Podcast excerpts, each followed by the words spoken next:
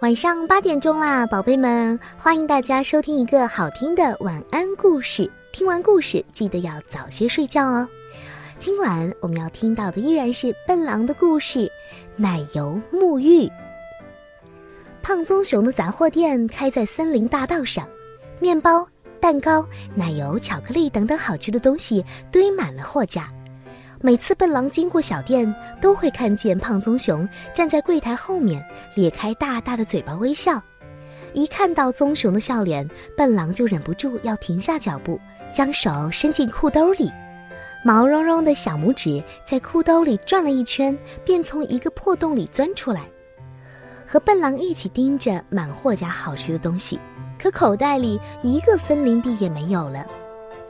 笨狼原来是有十个森林币的。那是爸爸出门的时候留给他的。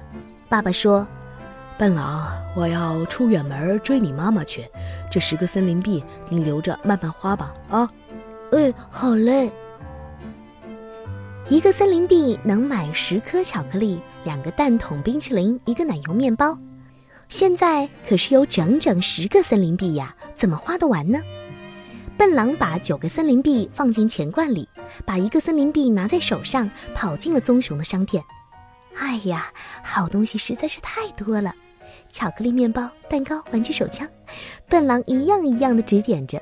胖棕熊摇摇头：“哦，买这么多东西，一个森林币不够呀。”啊，我还有九个森林币呢。笨狼一下子花掉七个森林币，买回了一大堆好吃好玩的东西。他叫聪明兔，还有其他的小伙伴们一边吃一边玩，好不快活呀！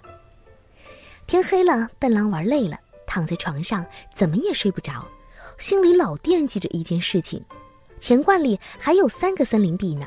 三个森林币可以换三十颗巧克力、六个蛋筒冰淇淋、三个奶油面包。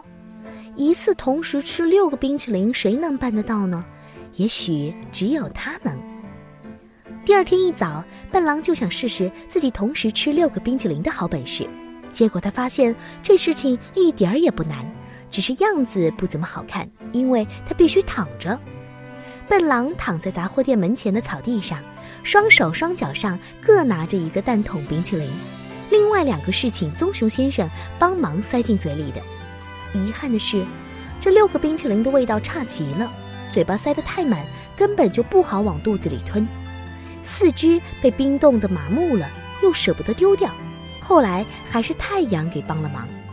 太阳一阵猛晒，把冰化成水，水沿着嘴角、下巴、四肢流进笨狼的耳朵、眼睛、脖子和衣服里，结结实实的让笨狼洗了一个冰淇淋澡，弄得他好难受啊！地上爬的蚂蚁，还有空中飞的苍蝇，还以为笨狼是谁扔掉的一块奶油，全往笨狼身上挤。赶都赶不走，哎呦，好吧，他们不跑，我跑。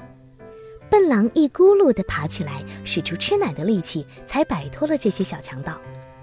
这些日子，笨狼老是回忆起那六个冰淇淋。哎，要是不一次性吃完，一次一次的慢慢吃，该多美呀！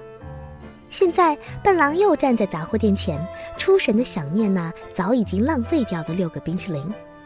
他站了好久好久，已经在想象中把那六个冰淇淋都慢慢的吃完了，还没有想要离开的意思。笨狼是不是想吃冰淇淋啊？嗯，当当然想了。胖棕熊用纸包了两片奶酪递给笨狼，那，快给黑羊太太送过去。等会儿我奖励你一个冰淇淋。笨狼拔腿就跑，朝黑羊太太家跑去。笨狼跑得很快。快得连树林里赛跑的风儿都一起停了下来，纷纷打听：“这是什么风啊？怎么跑得这么快？”聪明兔正在森林里采板栗，他听了风的议论，大声地说：“呵，他可不是风，他是我的好朋友笨狼。笨狼，你去哪儿啊？”笨狼停住脚步说：“哦，我就给黑羊太太送奶酪。”他看见聪明兔身上放着一大袋的板栗，他的热心劲儿上来了。哎呦，这么重，你肯定背不动吧？让我来替你回家去吧。手上拿着奶酪，背东西自然是不方便的。笨狼便把帽子取下来，把奶酪塞进帽子里，再把帽子扣回到头上。为了不让奶酪掉出来，还特意把帽檐压得低低的。把奶酪塞进帽子之后，笨狼啊，把上黑羊太太家的事情啊给忘得一干二净。他背起大袋子，哼哧哼哧就来到聪明兔的家。聪明兔说：“哎，对了，我听说糖炒板栗特别好吃，我们一起来炒吧。”嗯，这个主意太妙了。笨狼举双手赞成。生起火，架好锅，板栗在锅里叮叮当当的响得正欢。聪明兔和笨狼，一个忙着往炉子里添柴，把火烧得旺旺的；一个舞动长勺，使出全身的力气在锅里翻动，满屋子热火朝天。过了一会儿，笨狼觉得脑袋上热极了，有一些黏糊糊的东西直往下滴。呃，是什么呀？油腻腻的。笨狼把脑袋伸到聪明兔的面前。聪明兔，你快帮我看看，我这脑袋上怎么了？聪明兔一瞧，哈哈大笑起来。小朋友都能猜得着，原来是奶酪化了，白白的奶油流了下来，糊了笨狼一头一脸。可笨狼笑不出来了，他快急死了，因为他记起来，这奶酪啊是给黑羊太太的。笨狼一个箭步跑了出去，朝黑羊太太家奔去。笨狼刚跑上大路，就咕咚一声撞在了棕熊先生肥肥的大肚子上。棕熊先生身子一晃，紧跟在棕熊身后的黑羊太太摔了个四脚朝天。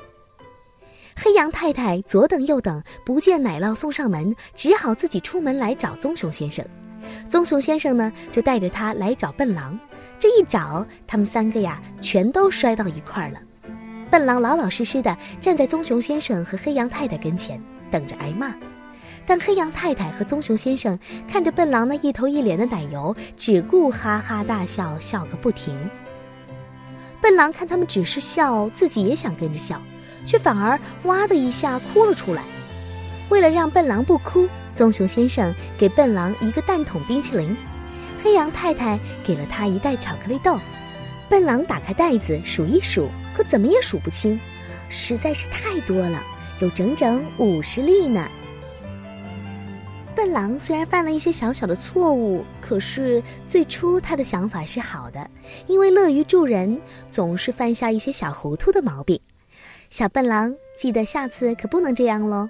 好了，宝贝们，今晚呢，我们的故事就听到这里啦，晚安。